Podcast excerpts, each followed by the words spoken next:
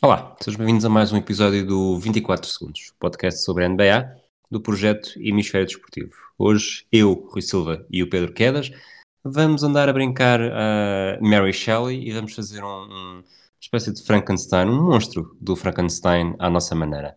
Fiquem connosco para saber do que é que estamos a falar. Até já!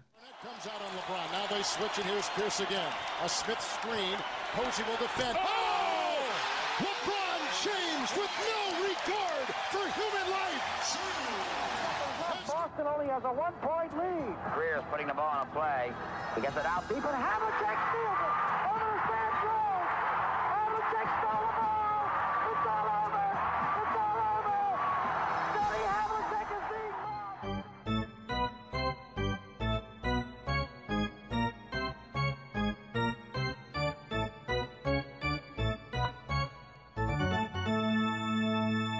Olá, Quedas. Olá, Rui, tudo bem? Tudo bem, deixa-me elogiar já, porque tudo tudo o que vem, o que vai acontecer neste episódio não foi, não foi ideia minha, foste tu que propuseste, portanto desafio-te a, a explicares o que é que é exatamente este Frankenstein que nós vamos fazer. Então isto nasceu de uma ideia que me ocorreu e que eu até lancei primeiro num grupo de, de Facebook, uma, pronto, onde costumo ter discussões de basquete e lancei pronto, para ver o que, é que as pessoas diziam. Hum, e depois, pronto, e da- daí partiu esta ideia que foi parte do conceito de pegar em jogadores que sejam, à partida, pronto, podem ou não ser bastante bons, mas jogadores que não sejam candidatos a MVP por si só, ou seja, que não tenham o suficiente talento, que não tenham o suficiente qualquer coisa para serem candidatos a MVP, mas que se fossem unidos né, numa espécie de Frankenstein, como tu disseste, com outro jogador, pegando nas melhores qualidades de um e nas melhores qualidades do outro, se tornariam um, um candidato a MVP. Ou seja, pegar eh, que jogadores é que se autocomplementariam para tornar o- para criar um suposto candidato a MVP. E pronto, e eu ti- tive essa ideia, lancei, e incluí também, pronto, assim, a, a criação de alguns nomes assim meio cómicos. Mas pronto, mas, eh, achei que era assim um, um exercício, um thought experiment, como dizem os americanos, assim interessante. E pronto, e como gostei até da, da discussão que isso gerou lá no grupo, achei que era muito interessante. Eu na altura só me tinha lembrado de um do meu lado, tinha-me só lembrado de um Frankenstein, mas achei que isto tinha, pronto, sumo para perder mais tempo a pensar nisto e pronto, e lançar também o desafio a ti a ver o que é que nós conseguimos arranjar. Tu já me falaste isto há umas semanas. ahm, da primeira vez não me disseste misturas nenhumas, portanto eu até estava a achar isto muito mais, muito mais divertido. Até tenho um- uma excelente mistura que já, já vou defender de unhas e dentes mais à frente. Mas depois, há, não sei se foi há duas semanas, contaste-me uma delas e, e é de facto, a ideia não é a tua, portanto foi, foi alguém que comentou Uhum. e é praticamente uma mistura imbatível. Ah, queres É. começar já por falar dessa? É, vamos despachar esta. Esta foi sugerida pelo Bruno Gomes no grupo de Facebook NBA Action Portugal e ele ganhou automaticamente o desafio porque a resposta dele ganhou tudo. Porque então o que é que aconteceu? Ele eh, pegou Ben, temos o Ben Simmons, né? O Ben Simmons tem um jogo muito completo, tanto ofensivo ao nível do passe como defensivo ao nível de tudo. Qual é o, qual é o seu grande calcanhar daqueles? O lançamento seja por não ter muito talento para o mesmo ou por simplesmente se recusar a fazê-lo.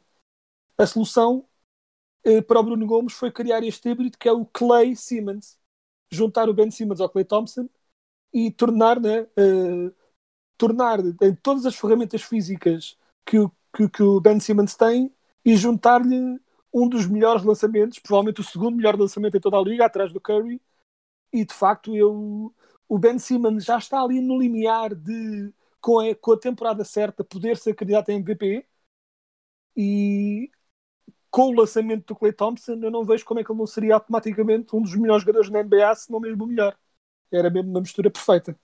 Portanto, está explicado porque é que este exercício ficou automaticamente estragado para mim, porque qualquer mistura, qualquer jogador que eu visse, eh, nem, não, não daria para, para ser melhor. De qualquer das formas, e deixa-me iniciar as festividades, eu fui pegar exatamente no Ben Simmons e ver se havia algum jogador com características que lhe dessem o, o atirar melhor do que ele atira eh, e conseguissem ao mesmo tempo dar alguma coisa que o Clay Thompson não dá.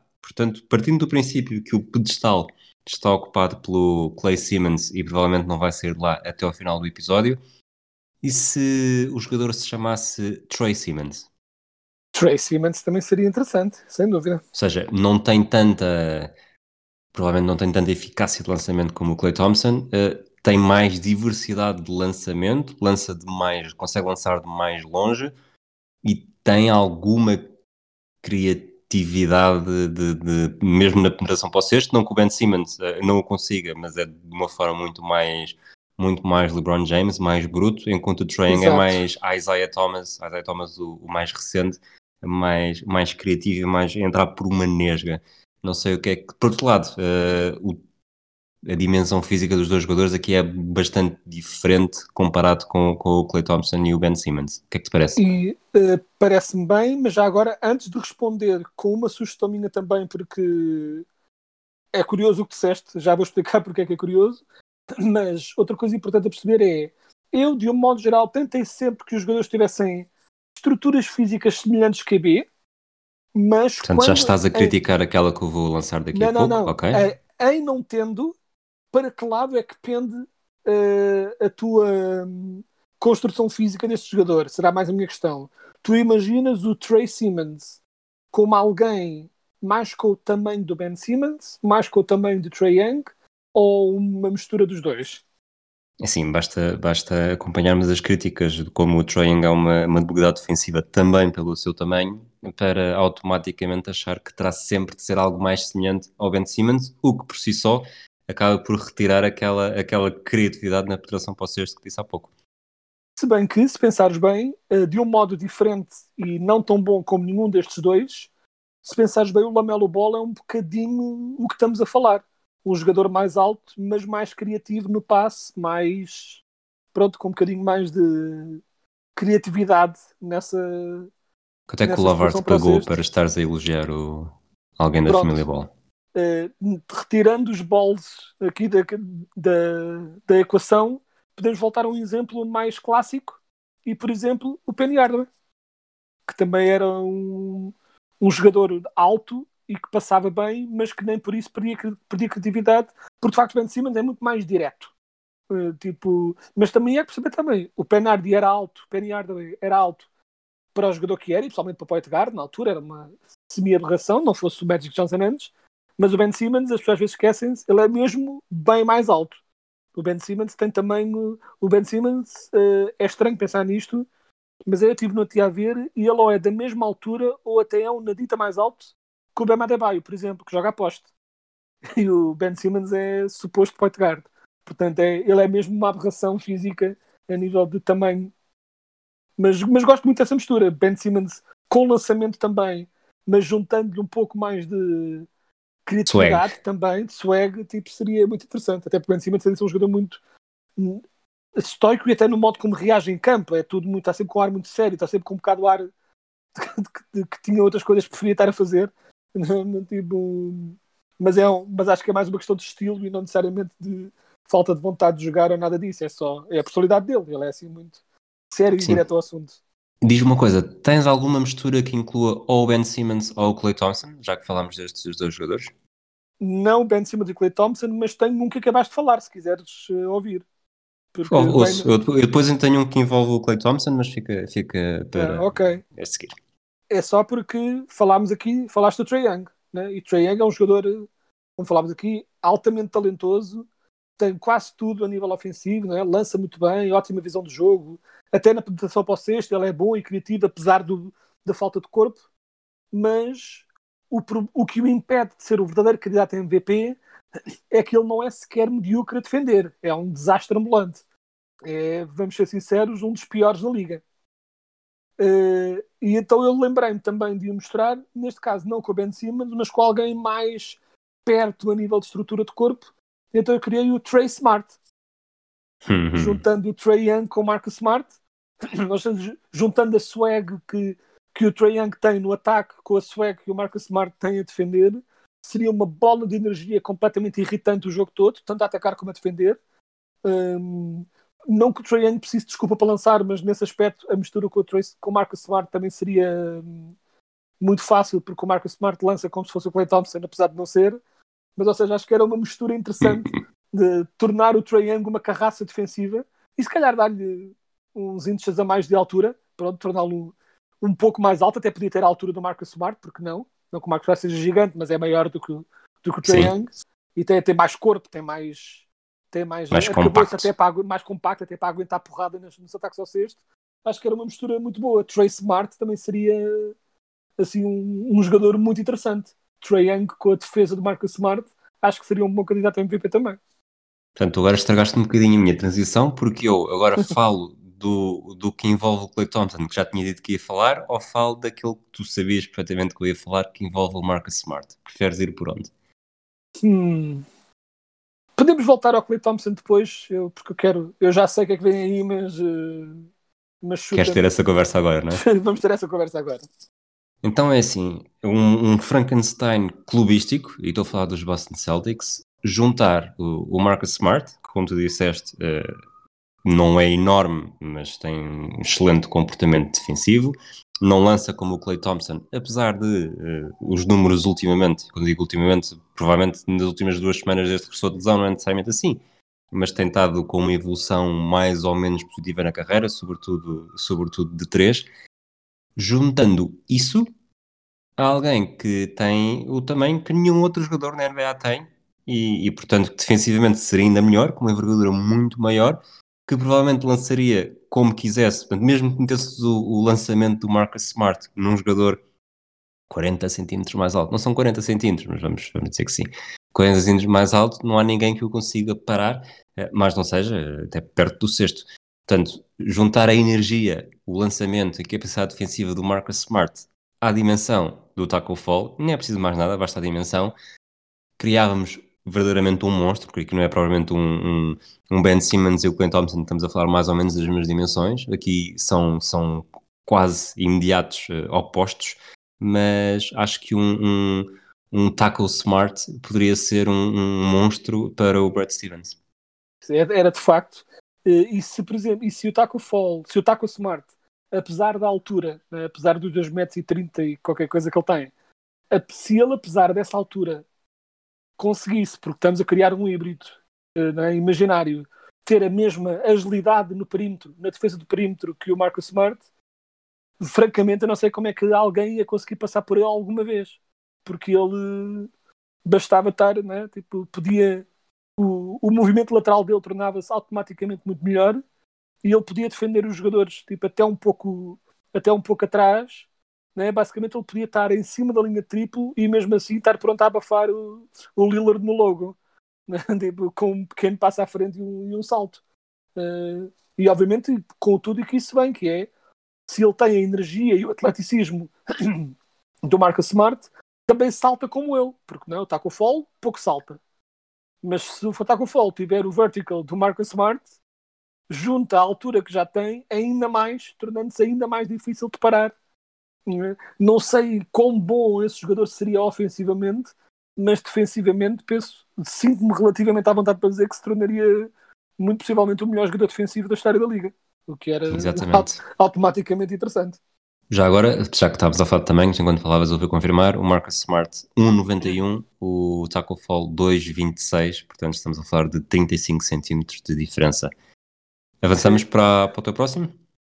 Então passamos para o meu próximo. O meu próximo, eu nem sei se isto chegaria para MVP, mas lembrei-me deste e achei que seria interessante. Então, vamos começar por falar do Mike Conley. Mike Conley Jr. Ok?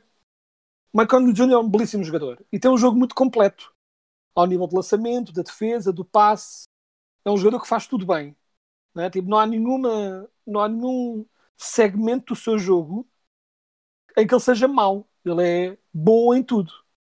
Mas é um jogador muito certinho, que não arrisca, que é uma, uma qualidade que ele tem, é um jogador que não comete erros, mas também eh, podemos ver isso como uma limitação, não é? Ele nunca eleva as suas boas características que tem a um nível maior, porque sente que não é isso que lhe pedem, não é isso que é suposto fazer, então mantém-se certinho e calminho. E então, o que é que eu decidi fazer?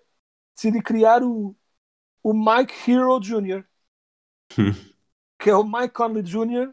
com a confiança ridícula do Tyler Hero. Ou seja, pegar num jogador que faz tudo bem, como o Mike Conley Jr., mas dar-lhe toda a confiança do mundo de que é o MVP de todas as ligas, de que seria capaz de vencer eh, 100 a 0 o Michael Jordan se metesse à frente e achei que seria, pronto, achei que seria um jogador interessante. É como eh, eh, tentar especular a que nível consegue chegar um jogador que atleticamente faz tudo bem, o Mike Conley Jr. é um excelente atleta, ah, e já agora dava-lhe também o vertical do Tyler Hero, porque uma coisa que o Mike Conley Jr. não faz especialmente bem é afundar, mas este faria, né? porque o Mike Tyler Hero é um jogador com atleticismo no ataque ao sexto.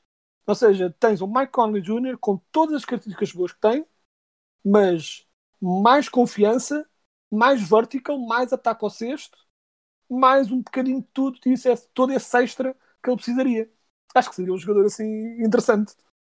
Eu só, só consigo interpretar esse jogador com base, e é estranho porque o Mike Conley já tem a sua idade, com base numa teoria de evolução, porque o Tyler Hero, dando, tendo dado excelentes indicações, ainda não consigo ver claramente como só precisa do Mike Conley para ser MVP. Mas, mas de facto, se o, É, se o Mike Conley eh, juntasse eh, aquilo que lhe falta, sobretudo, não é? Eh, também há bocado falámos também de swag, também, é um- também é um bocado por aí.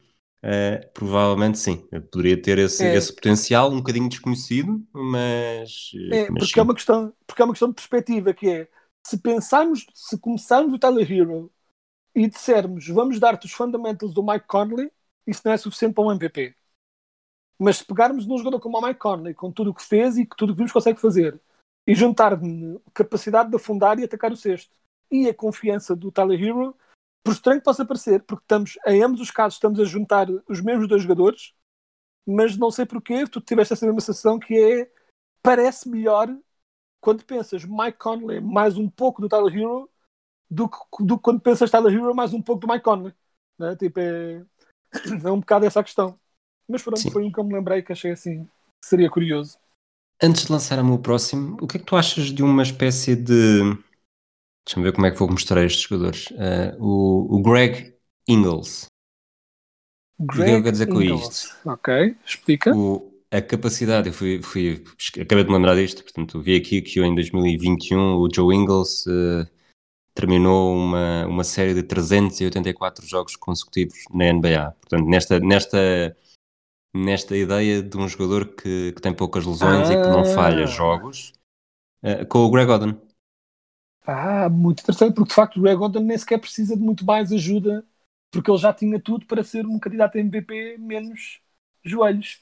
Portanto, E se ainda lhe, facto, dar- se ainda lhe deres o, o lançamento de exterior do, do Joe Ingles, que não sendo brilhante, é melhor do que, do que qualquer lançamento que quase nem tivemos tempo para perceber que o Greg Oden tinha, eh, tínhamos um, um espécime muito mais resistente e capaz de lutar por, por uma carreira que infelizmente o Greg Oden não teve.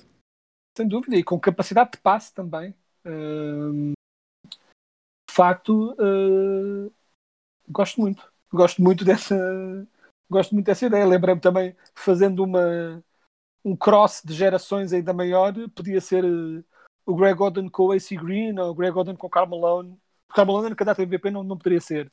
Mas Sim. o Greg Oden com o AC Green não terias as skills extra do Joe Ingles, mas terias uma lógica semelhante de Iron Man que joga os jogos todos. Pronto, basicamente é especular o que seria o Greg Oden. Basicamente o que estamos aqui a dizer é o que seria o Greg Oden se se tivesse jogado. Exatamente. É um bocado, é um bocado o exatamente. que estamos a fazer com esse Frankenstein. Ah, mas com lançamento exterior, vá.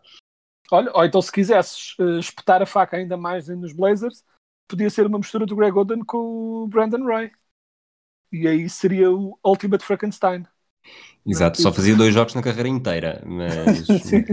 mas aquele, aquele primeiro jogo teria sido. Mas aquele primeiro jogo seria absurdo. Tipo, Olha, falaste, de um, falaste do AC Green, eh, eu vou falar de outro Green, mas vou, vou esquecer essa parte do nome.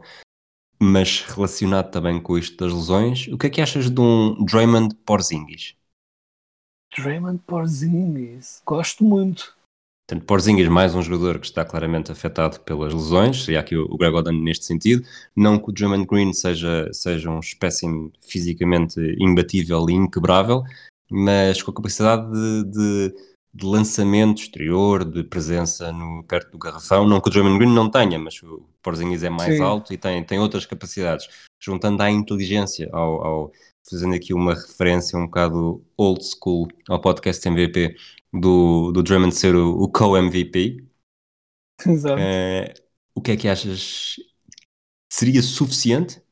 Ah, eu acho que seria suficiente na boa, confesso, porque de facto, de qualquer lado que penses, eh, seria uma mistura incrível, porque tanto terias um Draymond Green mais alto e com um lançamento e com um bom lançamento exterior e presença e no ataque ao sexto, no garrafão, ou seja, basicamente um Draymond Green com mais offense, ou então terias um Porzingis mais inteligente, um pouco mais duradouro e também com uma extra capacidade de passe, que seria também interessante.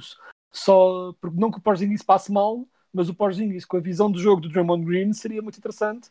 E também, outra coisa, que é, dado que isto são misturas completas, também terias a dar, por exemplo, olhando do ponto de vista do Porzingis, um Porzingis que defende bem não só o garrafão, mas também no perímetro.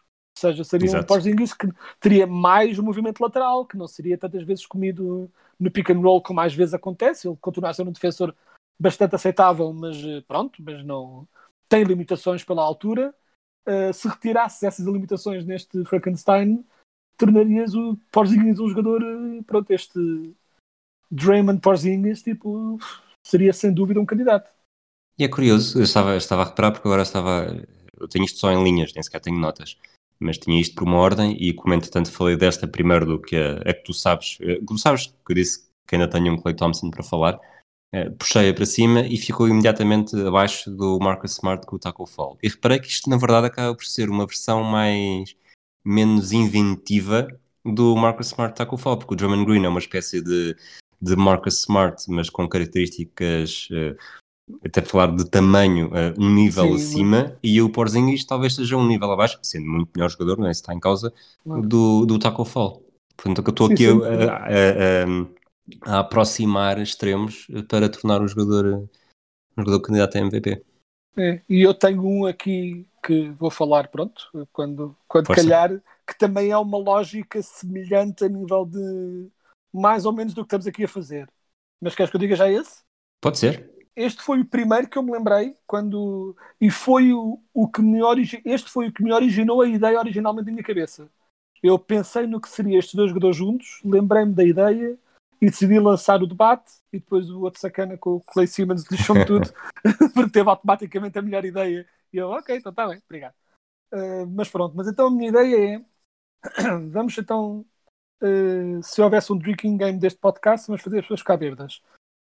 Todos os que me tenham ouvido com alguma regularidade neste podcast sabem que o Bam Adebayo é basicamente o meu posto favorito na NBA. né? Faz tudo o que eu quero de um posto moderno. Defende, ganha ressaltos, passa, faz bloqueios. É quase perfeito. Mas é, essencialmente, uma grande segunda estrela. Não é um candidato a MVP, é uma grande segunda estrela. Se eu tivesse a construir, não é, tipo, o meu 5 perfeito, o Bam Adebayo seria sempre a minha segunda escolha. Ao lado, é o complemento perfeito a uma estrela. Então o que pensei é, o que é que era necessário fazer para o tornar candidato a uma estrela? Torná-lo Ok. uma estrela. Estou a ficar E, mas- muito curioso porque eu tenho aqui o Bama da Baio com um, com um outro jogador. Teria muita piada se fosse, se fosse o mesmo. Pronto, e então, eh, nesta mistura altamente progressiva de Nigéria com Balcãs, Ah, não, não é o mesmo. Bam Vucevic. Então, essencialmente, queria- tens É, todo, Era, todo o jogo. querias dar o ADN, o ADN Magic ao Adebayo.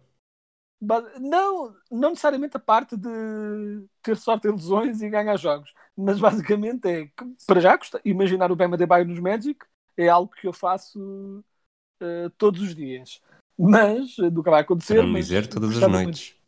Tipo, eh, ah, sim, sim, eu pensei automaticamente na versão que faria o Ricardo Brito Reis partilhar o tweet deste podcast e decidi não entrar por aí porque, pronto. Eh, mas, estava eu a dizer, eh, não, o Bam Adebayo- o Bam Adebayo, a única coisa que lhe falta é um jogo ofensivo mais refinado. Não que ele seja mau a nível ofensivo, ele é muito bom a atacar o cesto, não é? E pelo lobs e, e a presença no garrafão, e é muito bom a passar. Ou seja, ele já é um belíssimo jogador ofensivo, mas não tem, tem um, o mid-ranger dele às vezes acerta, às vezes não acerta, mas não é uma ameaça. E não tem lançamento exterior basicamente nu e não é especialmente refinado no low post. Nem sequer tenta, mas, mas pronto, mas não tem. Ou seja, se pegar nessa parte específica do jogo do Vucevic, lançamento, lançamento de um modo geral, seja exterior, seja de mid-range, e também os moves no low post, eu acho sinceramente que isto era um automático candidato a MVP, porque tinhas um jogador que já é, que é um dos melhores defensores da liga e juntavas-lhe skills ofensivas de topo.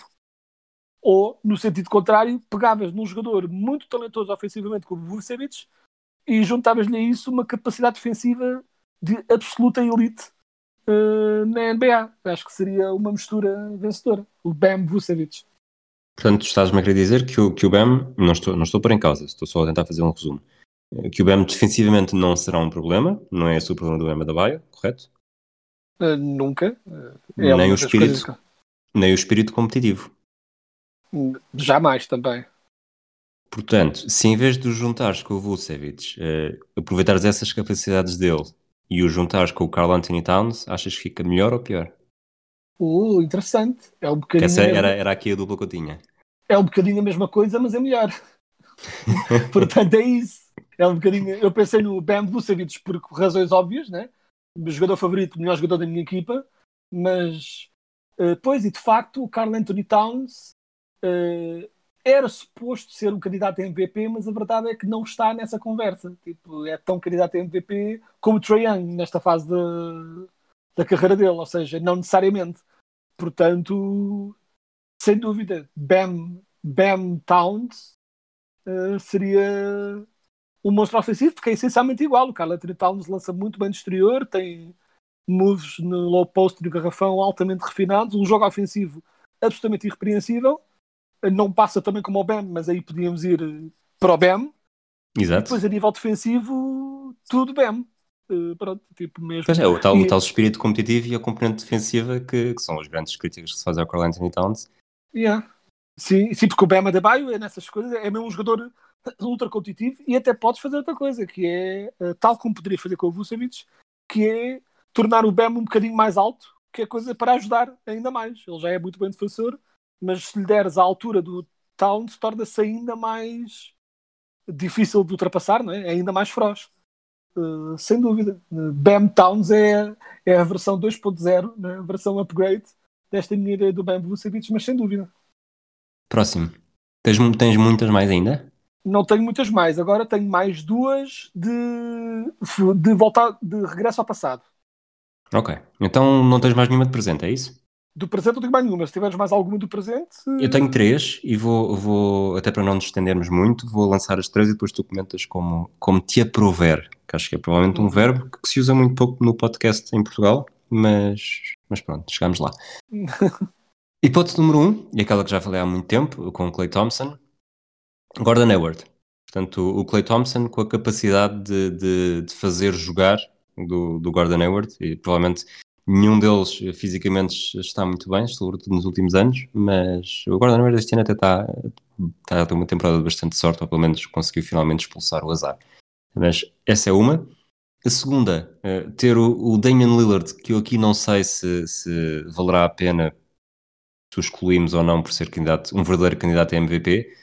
Eu, na minha cabeça, pensei nele como, como sendo, eh, ou como tendo a capacidade para ser, mais isso. Eu antevejo um mundo em que, sem mudar nada no seu jogo, o Lillard possa ganhar um MVP. Com os outros, não tanto. Por isso é que, pronto, tipo. ok. Eu dei-lhe uma di- mas diz à pitada, mesma, mas diz à mesma que estou curioso. dei uma pitada extra de Malcolm Brogdon. Só uma, Ah. uma pequena coisa. E depois, tinha aqui uma que eu nem sequer sei exatamente que sentido é que faz, mas foram dois jogadores que eu notei que achei que se, se jun- juntos com outros, não necessariamente estes dois, um com o outro, eh, daria alguma coisa. Mas, mas se calhar até estes dois, provavelmente daria alguma coisa, não consigo explicar de que forma. O Pascal Siakam e o DeMar DeRozan. Portanto, um, Gordon Hayward com Clay Thompson, Damian Lillard com Malcolm Brogdon, dois, e três, Pascal Siakam com DeMar DeRozan. Hum, Pá, é assim, sabes que o Ricardo Iglesias está à Hum. espera que tu digas Oh Rui, isso é uma grande merda tudo Não, não, não é de todo. O que, o que me deixa mais. Recordo-me, o primeiro era o Clay com, com o Hayward.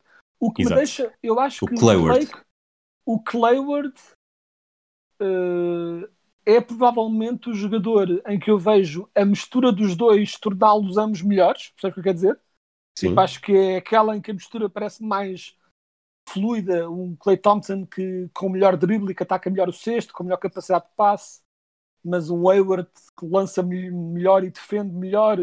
É uma mistura muito clean, sabes? E, e- e, eh, das grandes coisas, né? tu- nós vemos o Clay Thompson lançar e pensamos: e se ele fosse o número um de uma equipa, né?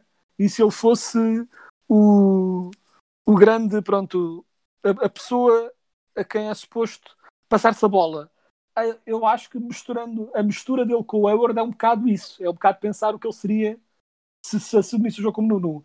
Dito isso, o que me deixa mais curioso de pensar como é que raio que isso ia resultar é sem dúvida o Siakam e o DeRozan, porque estou a pensar como é que isso resultaria. A nível de lançamento não seria a melhor coisa do mundo, embora o Siakam lance razoavelmente bem, mas não teria, pronto, não era assim um... Nenhum deles seria um atirador de elite, mas o Siakam defende muito bem e o DeRozan defensivamente é um bocado... É daqueles que tu olhas para ele e pensas ele devia ser muito melhor defensor do que é. Não é péssimo, mas devia ser melhor. Mas é dúvida interessante, porque é um pouco o, eh, pensar, por exemplo, num Siakam que continua a ter os seus post moves, mas de vez em quando simplesmente afunda na cara de alguém. Porque o Siakam às vezes sinto que é tão skilled à volta do cesto que se perde um pouco a tentar ser criativo para afitar os jogadores, quando às vezes devia, devia simplesmente afundar na cara de alguém e pronto. E, é e essa energia o DeRozan traria. Portanto, esse era o que me deixaria mais curioso. Não sei se é o melhor dos que tu disseste, mas é o que me deixaria mais curioso de saber como é que iria misturar, sabes? Ok, ok. Curioso. O- é assim, eu sei que estavas a falar só destes últimos três, mas o melhor dos que eu disse é o Taco Smart. Mas, mas pronto. Mas É, avancemos. claro, Avan- Tens, tens regressos ao, ao futuro para fazer, não é? Tenho regresso ao futuro. Tenho do... Eu lembrei-me de dois que podem ser interessantes. Então, eh, queres o estranho ou queres o muito estranho? O Shaquille O'Jordan. Nenhum, eh, tipo, nenhum desses. Nenhum desses. Sim, nenhum deles podia ser sequer. Jordan com o tamanho do Shaquille bocadinho- era só cruel para a humanidade. Não, mas o LeBron James é melhor. O. Quero. do que, do quero- que o Shaquille com o Jordan, sim. Sim. Quero. hum, quero começar pelo menos estranho, porque quero guardar o mais estranho para o final. Ok. Aliás, então, mas- e, e neste momento diz fala só mesmo do, do primeiro. Nem sequer começa a abrir a janela para o outro. Não, não, exato. Vou só dizer o que é ainda assim menos estranho.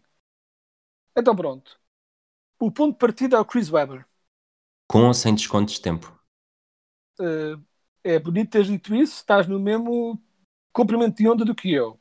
Perce- portanto, já vais perceber. o Não, não fazes a mínima ideia do que é que eu vou juntar, acredita, mas estás no mesmo comprimento de onda do que eu. Que é Chris Webber foi um incrível jogador e fez mais que suficiente para justificar a entrada no Hall of Fame, na, no Hall of Fame, na minha opinião. Acho que mais tarde mais cedo tem mais é que entrar. Ele fez mais que suficiente, apesar de tudo.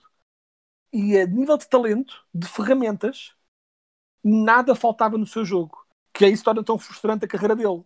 Porque ele, a nível de talento puro, eu digo isto sem qualquer exagero, é um dos jogadores mais puramente talentosos que a NBA já viu. Em, todo, em tudo o que fazia.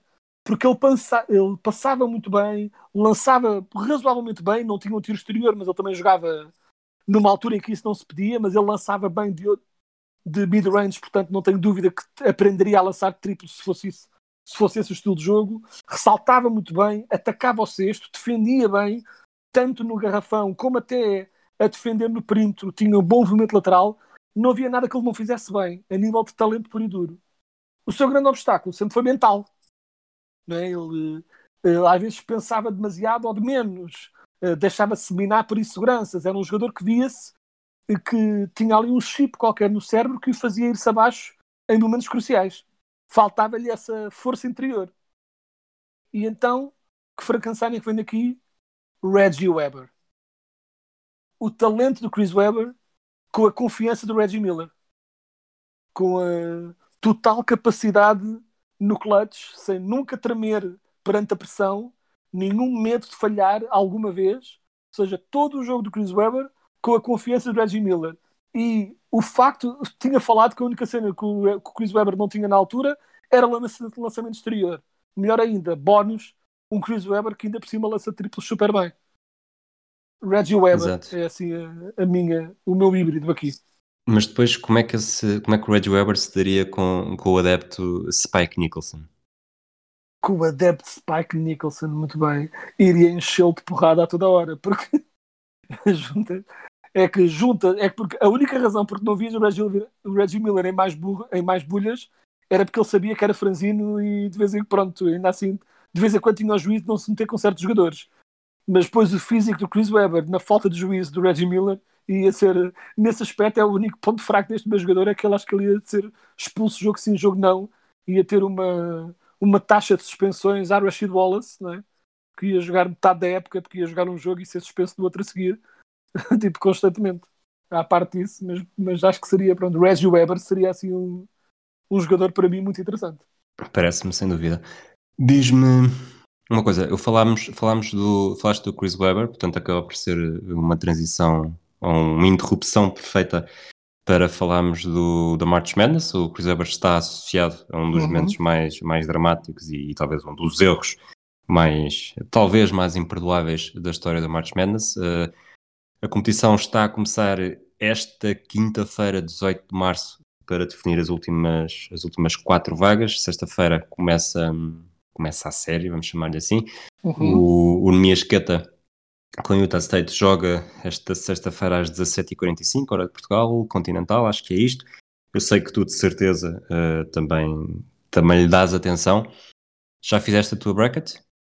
Já fiz a minha bracket, aliás, estou a olhar para os nossos dois nomes de equipas ao lado uma da outra no grupo de, do March Madness da ESPN que criámos com o Pedro Silva. Exatamente. Por- Porque está aqui o O Eras Celtics, que é claramente a tua equipa, e eu sou o Falls Magic, portanto eh, já estaremos os dois este ano na contenda. Nunca ganhei, nunca ganhei as apostas nestes grupos que nós fazemos todos os anos. Eh, mas pronto, olha, a ver, se, a ver se é este ano que acerto.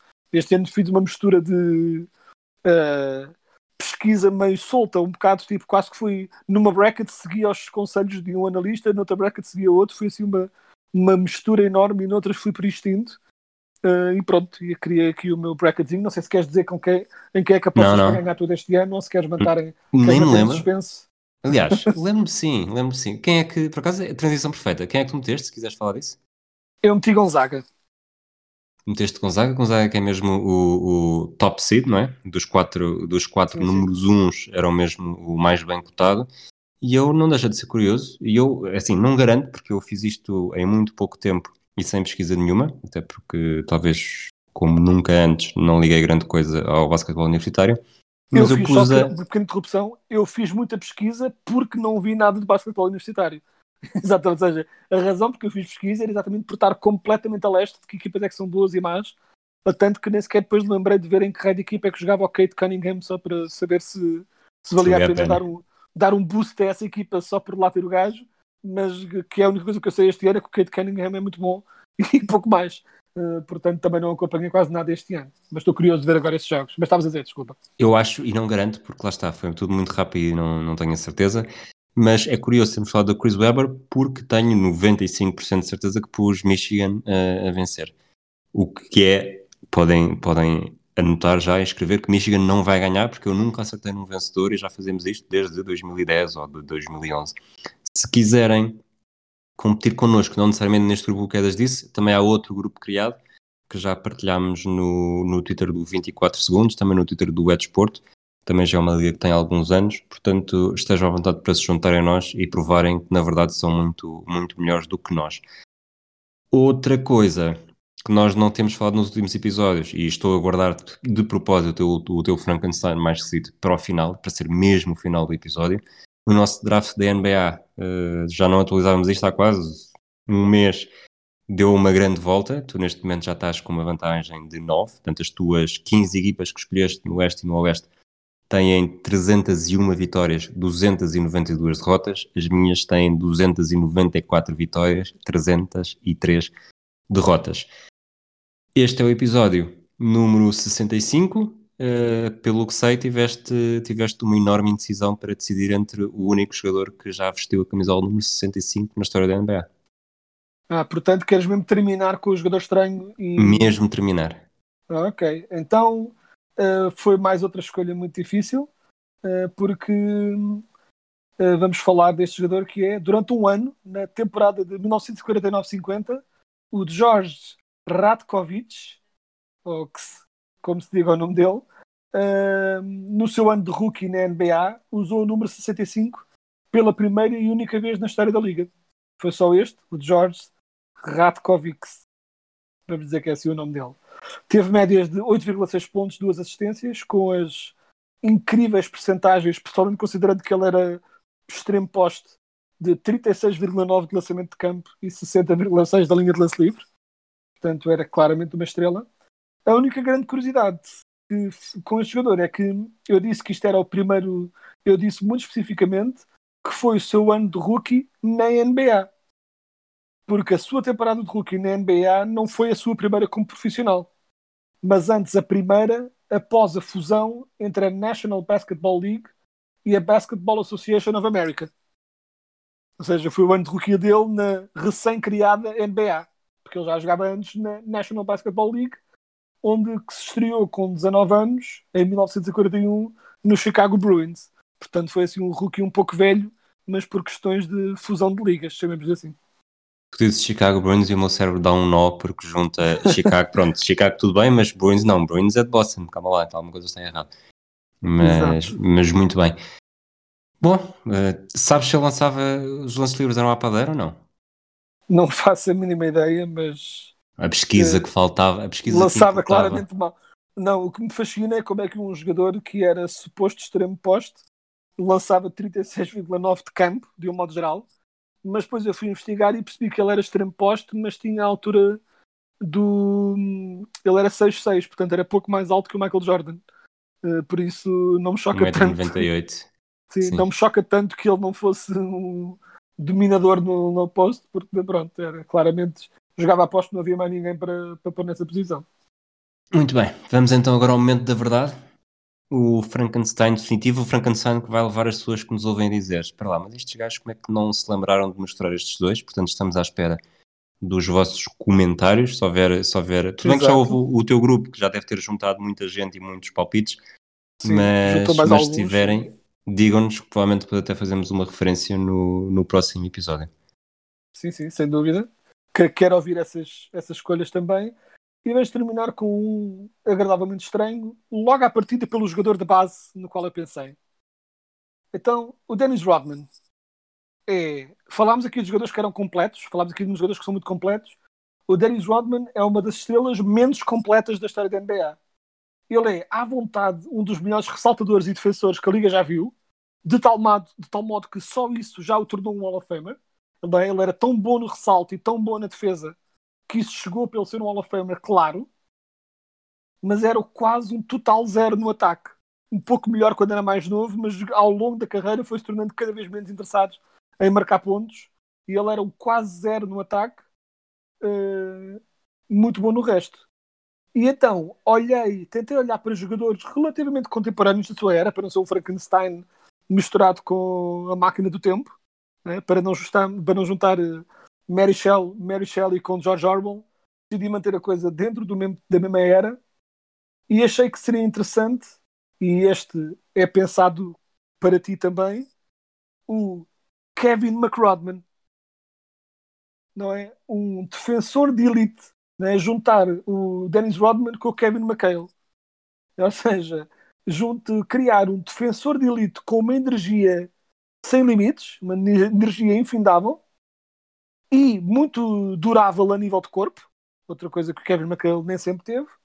longe com- disso, longe disso. mas com post moves para dar e vender, excelente habilidade no ataque, bom passe, boa capacidade de jogo em equipa, se calhar eh, manter a energia do Rodman, mas dar-lhe mais a, a cabeça comparativamente mais fria do Kevin McHale.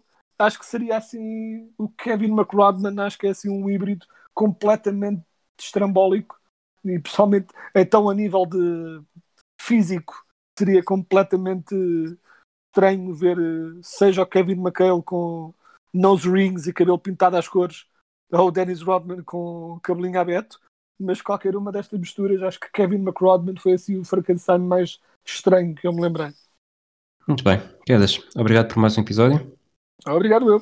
Estaremos cá, em princípio, quando é que é exatamente a trade deadline, não é já na próxima semana, mas as coisas já estão a começar a aquecer, já Sim, houve sim. uma outra troca de PJ Tucker nos Bucks, Trevor Ariza nos, nos Heat. Eh, Eu acredito que, que vamos ter um último dia animado, portanto, mais tarde ou mais cedo vamos ter de, de voltar para isso. De qualquer das Exato. formas, um abraço a todos e até à próxima.